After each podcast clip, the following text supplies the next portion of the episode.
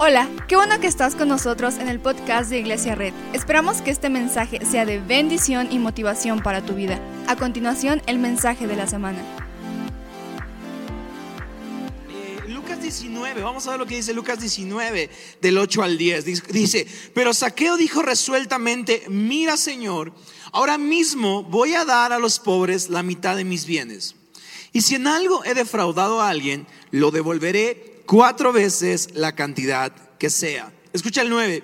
Hoy ha llegado la salvación a esta casa, le dijo Jesús, ya que este también es hijo de Abraham, porque el Hijo del Hombre vino a buscar y a salvar lo que se había perdido. Lee conmigo, el Hijo de Hombre vino a buscar y a salvar lo que se había perdido.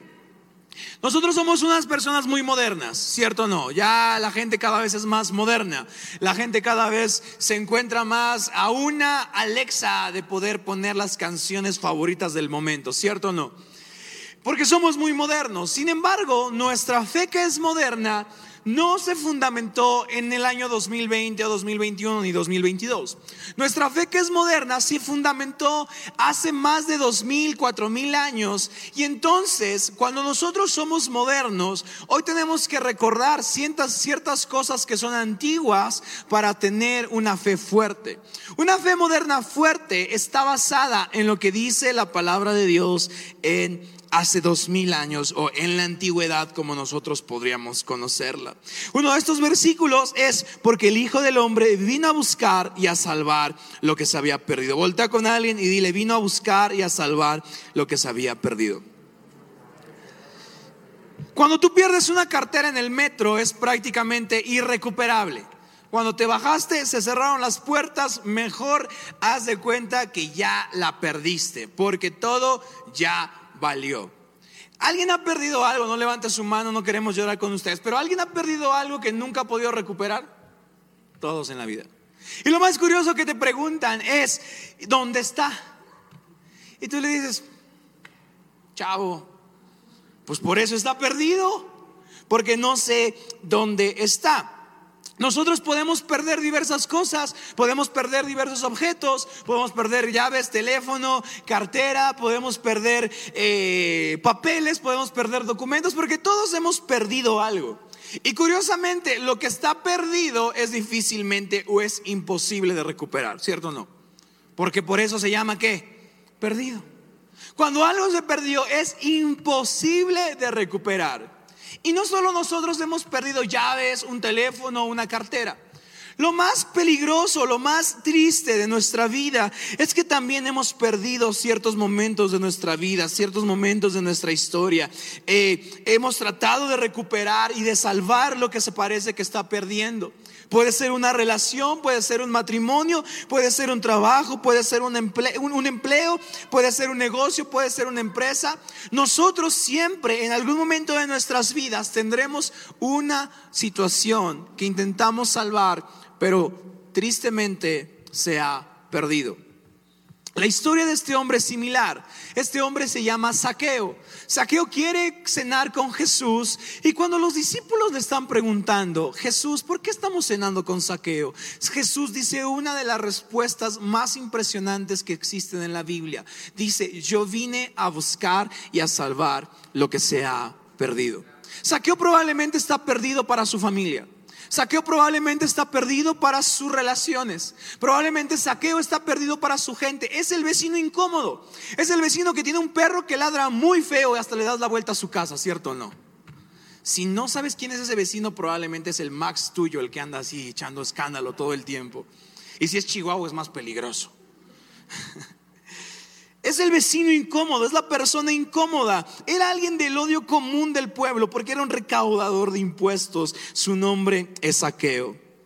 Saqueo está perdido para sus padres, Saqueo está perdido para la iglesia, los religiosos de ese tiempo, Saqueo está perdido para su comunidad, Saqueo está perdido para cualquier amigo que él haya tenido.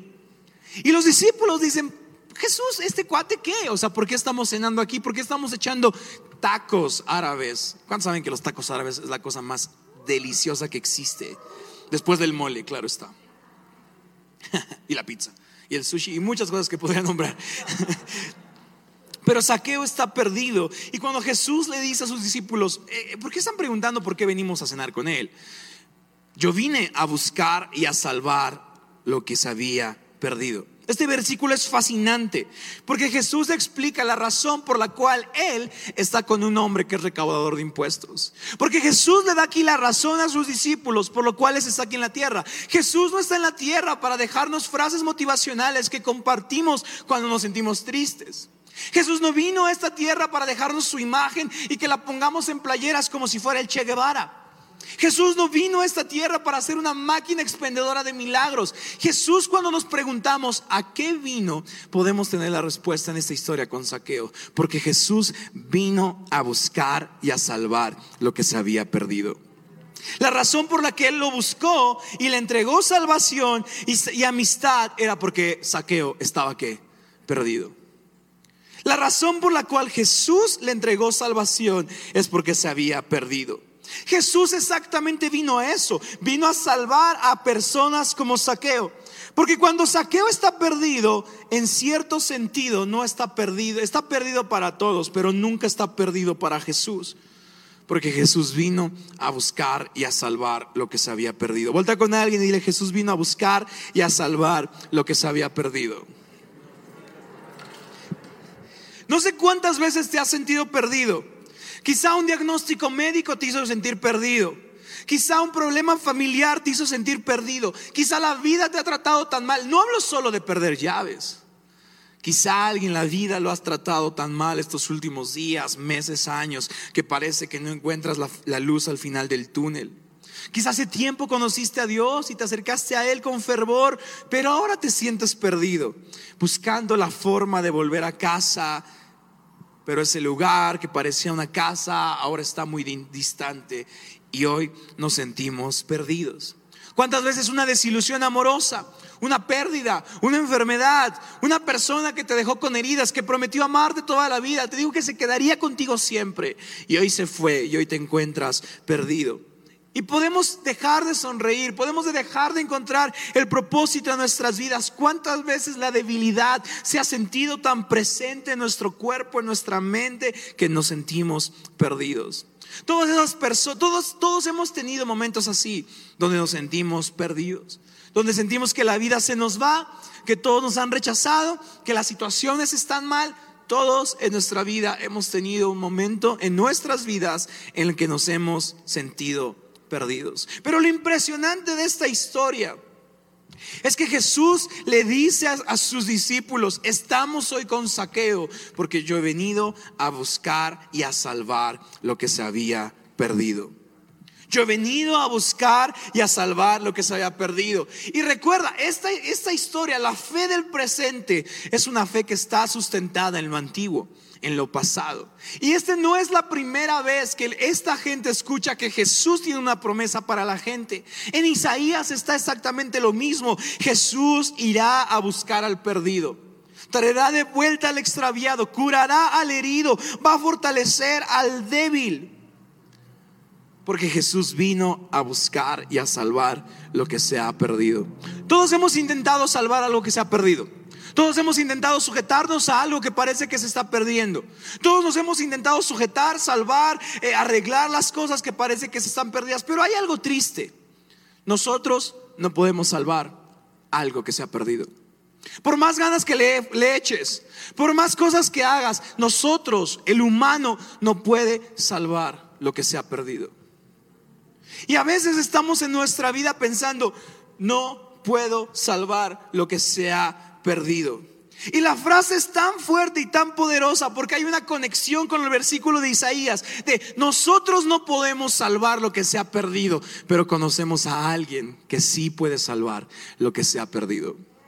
Nosotros no lo podemos lograr, no lo podemos conseguir, pero sí hay alguien y este versículo revela los destinatarios de la promesa de Jesús. ¿Quiénes son los destinatarios de la promesa de Jesús? ¿Quiénes son los que son salvados? ¿Quiénes son los que son los destinatarios?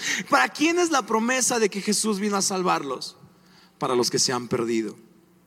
A veces pensamos que estamos tan mal que Jesús no va a querer conocernos. A veces pensamos que estamos tan rotos que Jesús no va a querer acercarse con nosotros. Pero cuando eso nos sucede, se nos olvida la promesa y la historia de que Jesús no vino a, salvar gente que se cree salva. Jesús no vino a rescatar gente fresa cristiana. Jesús no vino a rescatar gente que se siente cool en el Evangelio. Jesús vino a buscar y a salvar lo que se había perdido. Jesús no vino a alcanzar a aquellos que parecen o se sienten justos. Jesús no vino por un pueblo que se cree muy culo, muy fresa. Jesús vino a buscar y a salvar lo que se había perdido. Muchas veces cuando llegamos en la iglesia, a la iglesia, nos acercamos a la iglesia con la pregunta, si supieran lo que he hecho, ¿me aceptarían? ¿Seguirían recibiéndome? Muchos de aquí tenemos la misma pregunta, si supieran lo que pienso, si supieran lo que veo, si supieran lo que hago, ¿me aceptarían? Y probablemente la respuesta sería, o has visto que es no. Porque parece ser que la iglesia es un museo donde estamos admirando qué tan buena es la gente. Ay, mira, se levanta sus manos bien en alto. Wow, qué padre. Y no digo que eso esté mal, claramente es adoración. Pero sabes algo, Jesús vino a buscar y a salvar lo que se había perdido. A veces pensamos, si la gente supiera lo que pienso, lo que soy, lo que veo, lo que hago, lo que hablo, ¿aún así me amarían? La respuesta es, Jesús vino a buscar y a salvar lo que se había perdido. Jesús vino a buscarte a ti en momentos perdidos. ¿Sabes algo? Si hoy te sientes perdido, te sientes roto, te sientes extraviado, eres candidato para salvación. Vuelta con alguien y dile, eres candidato para salvación. Porque, ¿sabes algo? Jesús hizo una promesa que nunca va a fallar. Alguien te prometió que te amaría para siempre y falló. Alguien te prometió que siempre estaría contigo y se fue. Alguien te dijo que nunca te dejaría y en la primera que vio una puerta abierta se fue. Porque sabes, las promesas que hacemos los humanos pueden fallar. Pero ¿sabes quién no falla? Jesús. Cuando otros te dijeron que no te harían daño y lo hicieron. Cuando otros que te dijeron que se te harían felices toda la vida y no lo hicieron, son los humanos que pueden fallar. Cuando alguien que prometió cuidarte te hirió, cuando alguien que prometió jamás rechazarte te, rechazó, cuando alguien que le contaste tus heridas lo usó para, detrás de tus espaldas, la gente hace eso. Pero ¿sabes quién tiene una promesa que nunca falla? Jesús. Y Jesús tiene una promesa que Él vino a buscar y a salvar lo que se había perdido. Jesús vino a buscar y a salvar lo que se había perdido. Él tiene una promesa para ti. Él tiene una promesa para todos los rotos. Él tiene una promesa para todos los desamparados. Que cuando te sientas perdido, adivina quién te está buscando. Jesús. Porque Jesús vino a buscar y a salvar lo que se había perdido. Si hoy te sientes perdido, Jesús vino a buscar y a salvar lo que se había perdido. Si hoy te sientes roto, Jesús vino a buscar y a salvar lo que se había perdido. Esa es su promesa eterna, ese es su pacto, que cuando te sientas angustiado, cuando te sientas roto, cuando te sientas extraviado, Él estará buscándote y va a salvarte porque Él vino a buscar y a salvar lo que se había perdido. Esa es la promesa. Pero los humanos olvidamos promesas, ¿cierto o no? Papá, me llevarías a un partido de la América. Papá, que me, que me, que me comprarías mi coche. O algo así, no sé. Papá, mi amor, esposo, esposa, todos olvidamos promesas. Pero Jesús no quiere que olvidemos esta promesa de que Jesús vino a buscar y a salvar lo que se había perdido. Entonces, Jesús, en algo que se llama la última cena, donde Jesús llega a un lugar y piden mesa para 26 porque todos quieren sentarse del mismo lado. Si no has visto el meme, entra a Facebook hoy. Y sabe Jesús que los humanos olvidan. Entonces Jesús está ahí con sus discípulos, todos los discípulos. Y Jesús dice, Bienvenidos a la última cena. ¿Cómo que la última? y comienza a hablar. Porque ahora tiene discípulos, amigos, pero antes eran pescadores, eran recaudadores de impuestos. Porque Jesús vino a buscar y a salvar lo que se había perdido. Oye, Pedro, ¿te acuerdas? Ahora ya hasta predicas, no inventes, qué padre. Andrés, ¿te acuerdas de aquel niño que, que, que te dio su sandwichito? ¿Te acuerdas cómo se multiplicó? Sí. Felipe, ¿te acuerdas ese día que estábamos ahí? Oigan, ¿se acuerdan del joven, del hombre en el estanque de Bethesda? 38 años. ¿Se acuerdan de la mujer con flujo de sangre tanto tiempo? ¿Se acuerdan de Saqueo? ¿Qué le dije a Saqueo en ese entonces? Cuando ustedes me preguntaron que por qué cenábamos con él. Perdón Jesús, es que se les había olvidado. ¿Qué se les había olvidado? Que tú vienes a buscar y a salvar lo que se había perdido. Y Jesús sabe que sus, sus, discípulos son olvidadizos. Entonces va a decir, miren, yo vengo, vine a buscar y a salvar lo que se había perdido. Tú, por ejemplo, eras un pescador. Ahora vas a predicar un buen de gente, a un buen de gente. Tú, Andrés, tú, Felipe, Tú los demás que nadie conoce.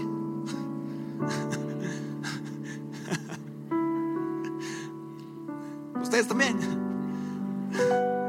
Están tan perdidos que nadie sabe su nombre.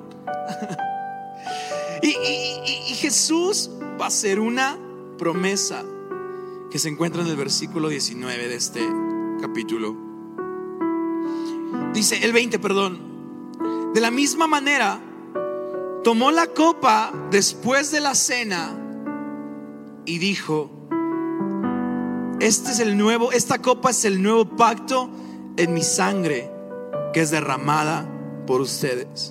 Y un versículo anterior dice, hagan esto en qué? En memoria de mí. Tendremos comunión en unos minutos. A Jesús no se le ocurre este pacto nada más porque no tuvo otra cosa que hacer. Antes, cuando un chico se quería casar con una chica, le decía al papá que fuera a arreglar los planes con el papá de la otra, de la otra, de la novia. Yo sé, algunos están diciendo qué fácil era en ese entonces, ¿verdad? Algunos están diciendo, qué fácil, ahora, hay, que ser chidos y cantarles y ligar. Sí, chavos. o sea, en ese entonces no tenías que ser guapo. Con que tu papá tuviera buen choro, ya la, hacía, ya la hacías. Papá, me gusta esa chava. Claro, hijo, tú tranquilo, no te preocupes. Oiga, eh, eh, ¿cómo se dice? ¿Consuegro? ¿Qué onda? Y, estaban arreglando el precio. Y cuando digo precio, no me lo tomen a mal, sino el precio era que el hombre, el novio, iba a dar la vida por la novia. Porque no hay nada más increíble que un hombre se comprometa a dar la vida por su esposa. Nada. ¿Alguien está conmigo? No. Ha, costado en todos los servicios, en serio. Pero alguien lo... Ah, hombres, ¿lo creen conmigo? Sí, muy bien, muy bien. Entonces, cuando cerraban el pacto, cuando cerraban el pacto, era una promesa, era la representación de la promesa hecha por el novio de que iba a pagar el precio, iba a dar su vida por la novia. Entonces, ¿sabes esto? Jesús está viendo a sus discípulos, a los que había, se habían perdido. Y Jesús les dice, oigan, pues última cena Nunca olviden que yo vine a buscarlos y a salvar lo que se había perdido. Y pide una copa de vino. Y aquí Jesús estaba diciendo, el pecado, los errores, la vida le ha puesto un precio a tu libertad. Y en algunos de ustedes el precio puede ser muy alto. Y quizá hoy te puedes preguntar quién puede liberarte. Pero Jesús le dijo a sus discípulos, yo quiero pagar el precio. Estoy dispuesto a pagar el precio de la soledad, de la depresión, de la tristeza. Te amo tanto que pagaré el precio más alto por tu vida. Y tomó la copa y la repartió a cada discípulo. Porque el que era pescador ahora es un discípulo. El que era recaudador de impuestos ahora va a escribir un evangelio. Porque Jesús vino a buscar y a salvar lo que se había perdido. Y Jesús alzó la copa para iniciar un nuevo pacto. Un pacto que nos recuerde que Él vino a buscar y a salvar lo que se había perdido. Y Jesús levantó la copa, tomó Vas Pedro, vas Mateo, vas tú. Nunca olviden que yo vine a buscar y a salvar lo que se había perdido. Y dice Jesús esto, hagan esto en memoria de mí. ¿Sabes por qué? Porque Jesús hizo un pacto con los rotos, con los quebrantados, una promesa donde Él representaba que con, donde la gente veía pecadores, Él veía oportunidad de milagros. Donde la gente veía gente que no era salva, Él veía, Jesús veía gente que podría entregar un milagro a alguien. Porque Jesús vino a hacer una promesa con lo que se había perdido. Jesús no vino a hacer una promesa con la gente que se cree muy salva o se cree muy cool. Jesús vino a hacer una promesa con lo que se había perdido. Jesús vino a hacer una promesa o un pacto con lo que se había perdido. Y tomó la copa y la pasó con cada discípulo en un claro ejemplo de que el pacto había sido sellado. No por iniciativa nuestra, sino por iniciativa de aquel el único que podía rechazarnos decidió buscarnos y salvarnos porque su objetivo es la gente que se había perdido. Y la copa fue bebida por él para recordar el precio tan alto al que fue sellado este pacto. Con los rotos, con los quebrantados. Jesús dijo, quiero pagar el precio. Y la pasó a cada discípulo. Estabas perdido, ah. Yo busqué y te salvé. Porque Jesús vino a buscar lo que se había perdido.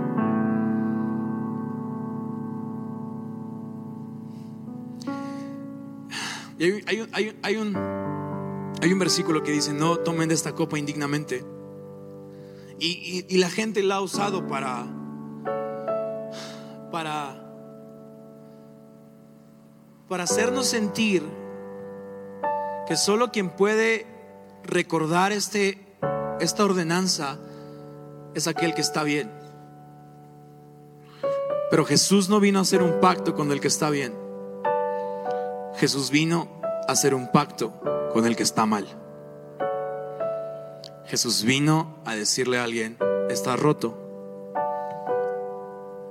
Haz este pacto en memoria de mí.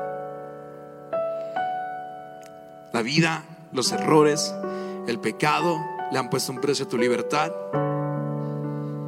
Yo lo quiero pagar. ¿Y sabes qué es lo más chido? Que es un pacto con los rotos, con los quebrantados, con la gente que no merecería nada Jesús vino a hacer un pacto con ellos, a buscar y a salvar lo que se había perdido. Jesús vino a hacer una promesa con lo que se había perdido. Entonces, la ordenanza que vamos a hacer. Si tú quieres participar, sería lo mejor.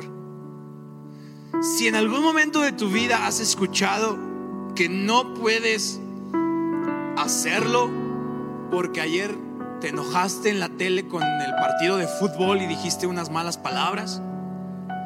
Déjame decirte algo. Jesús quiere que recuerdes este pacto. Que si hoy estás perdido hoy te sientes roto, hoy te inunda el pecado, hoy te inundan los malos pensamientos, hoy te inundan las malas cosas, Jesús quiere recordarte que vino a salvarte. Jesús quiere recordarte hoy que vino a salvarte. ¿Por qué no te pones de pie conmigo?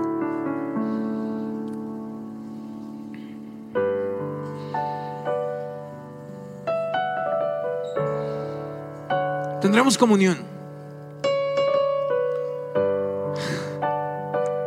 No levantes tu mano, pero si hoy te sientes perdido, Jesús quiere recordarte que vino a buscarte y a salvarte. En este momento los voluntarios van a pasar un simbolismo de un pedacito de pan, como lo marca la Biblia, y un simbolismo de una copa de vino. Te invito a que tomes uno y uno. Si por alguna razón no quieres ser parte de este eh, recordatorio, no pasa nada. No te preocupes. Gracias.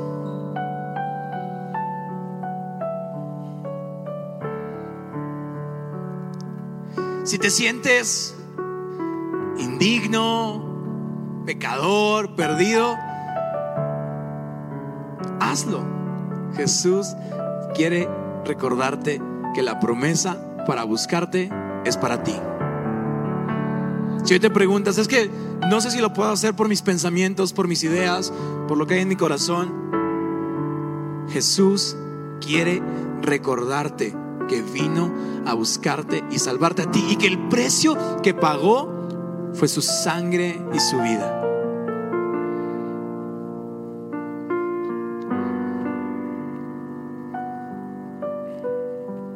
Hoy en Domingo de Resurrección recordamos el pacto con los rotos. El pacto con los angustiados. El pacto con los pecadores para hacerlos salvos. El pacto contigo y conmigo.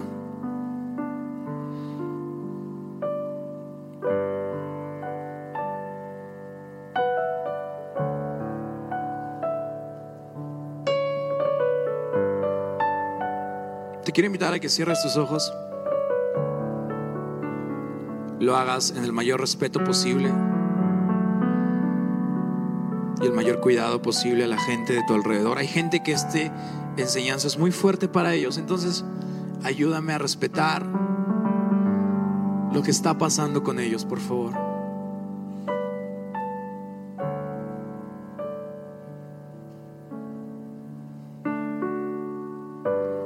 Si hoy te sientes perdido, recuerda que este es el recuerdo de un pacto contigo.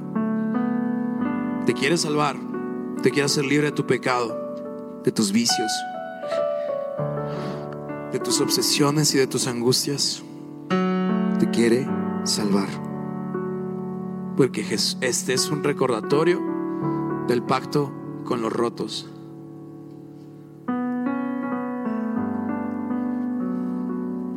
Tómate estos segundos para... Cierra tus ojos con nosotros. Que el piano suena, ¿por qué no haces una oración donde reconocemos que estamos perdidos? Que el pecado a veces nos inunda y es bien fuerte y a veces nos gana. Pero tómate unos minutos para decirle, Jesús, gracias por el pacto que hiciste conmigo con un perdido, con un roto, con un avergonzado. El piano va a sonar. Te voy a dar unos minutos para que hagas una oración. Si alguien, porque su convicción así se lo dice, se quiere arrodillar, se quiere postrar, quiere ponerse en rodillas o lo que sea que necesiten hacer, siéntete libre. Este pacto es un recordatorio contigo. Entonces recuérdalo como es y el piano va a sonar. Y te invito a que hagas una oración donde recuerdes que Jesús vino a hacer un pacto con los rotos para darles salvación.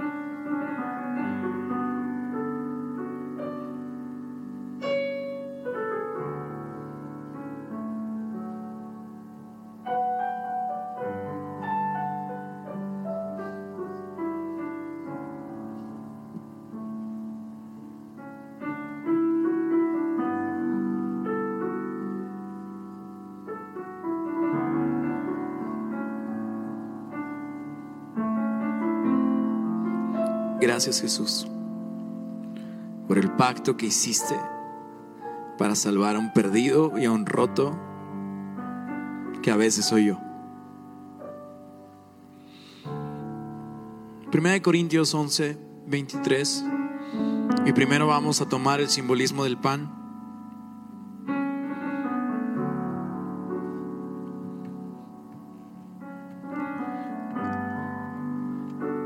Yo recibí del Señor, dice la Biblia, lo mismo que les transmití a ustedes. Que el Señor Jesús, la noche en que fue traicionado, tomó pan y después de dar gracias, lo partió y dijo, este pan es mi cuerpo que por ustedes entrego. Hagan esto en memoria de mí. ¿Pueden tomar el simbolismo del pan?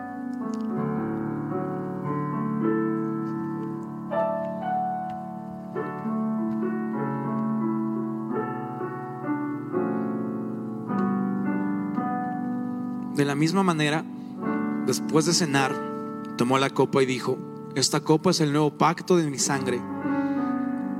Hagan esto cada vez que beban de ella en memoria de mí, porque cada vez que comen de este pan y beben de esta copa, proclaman la muerte del Señor hasta que Él venga. Pueden tomar el simbolismo de la copa.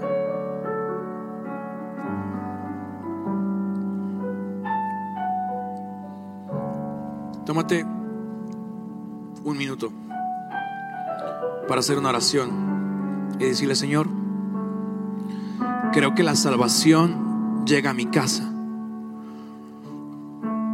porque viniste a buscar y a salvar lo que se había perdido. Y a veces lo que parece perdido soy yo. A veces lo que parece perdido es mi casa y mi familia. Pero hoy, Señor Jesús, hago esto en memoria de ti recordando el pacto que hiciste con los rotos. El piano va a sonar. Tómate un minuto para hacer la oración de agradecimiento y de salvación que está en tu corazón.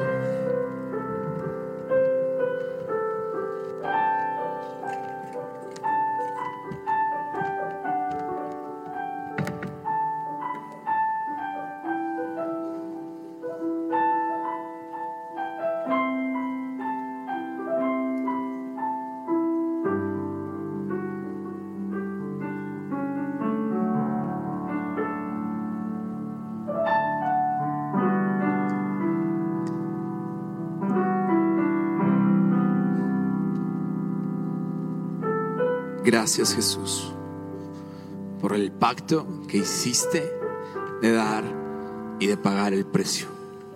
En el nombre de Jesús. Y todos decimos, amén. ¿Y sabes algo? Después de que el novio compartía la copa con la novia, el novio se iba a la casa de su papá a trabajar para construir una casa para la novia. Y, cada cierto tiempo yo me imagino que el novio decía, papá, papá, ya puedo regresar por la novia. Y el padre decía, no, tranquilo, falta. Otro día, papá, papá, ya puedo regresar con la, por la novia. No, falta. Y llegaba un día, terminaba la casa y decía, papá, papá, ya puedo regresar. Y decía, ahora sí, puedes regresar a salvar lo que prometiste que pagarías. Juan 14, 2 dice, no se angustien, confíen en Dios y confíen también en mí. En el hogar de mi padre hay muchas viviendas y si no fuera así, ya se lo habría dicho a ustedes. Voy a prepararles un lugar y si me voy y se los preparo, vendré para llevármelos conmigo, así ustedes estarán donde yo esté. ¿Sabes qué significa este pacto? Que Jesús fue a preparar una morada para nosotros. Y que cuando te sientas perdido en esta tierra, este pacto que acabamos de hacer, este recordatorio que acabamos de hacer, es el recordatorio que dice, hoy me siento perdido, pero Jesús vendrá. Hoy me siento perdido, pero cada que tomamos este recordatorio, Es el recordatorio del hombre diciendo, Jesús vino a salvar y a buscar lo que se había perdido. Va a volver. Muchas gracias por acompañarnos. Subimos contenido semanalmente, así que suscríbete y síguenos en redes sociales. Te dejamos los links en la descripción. Nos encanta pasar tiempo contigo, así que si estás en Tlaxcala no olvides visitarnos este domingo.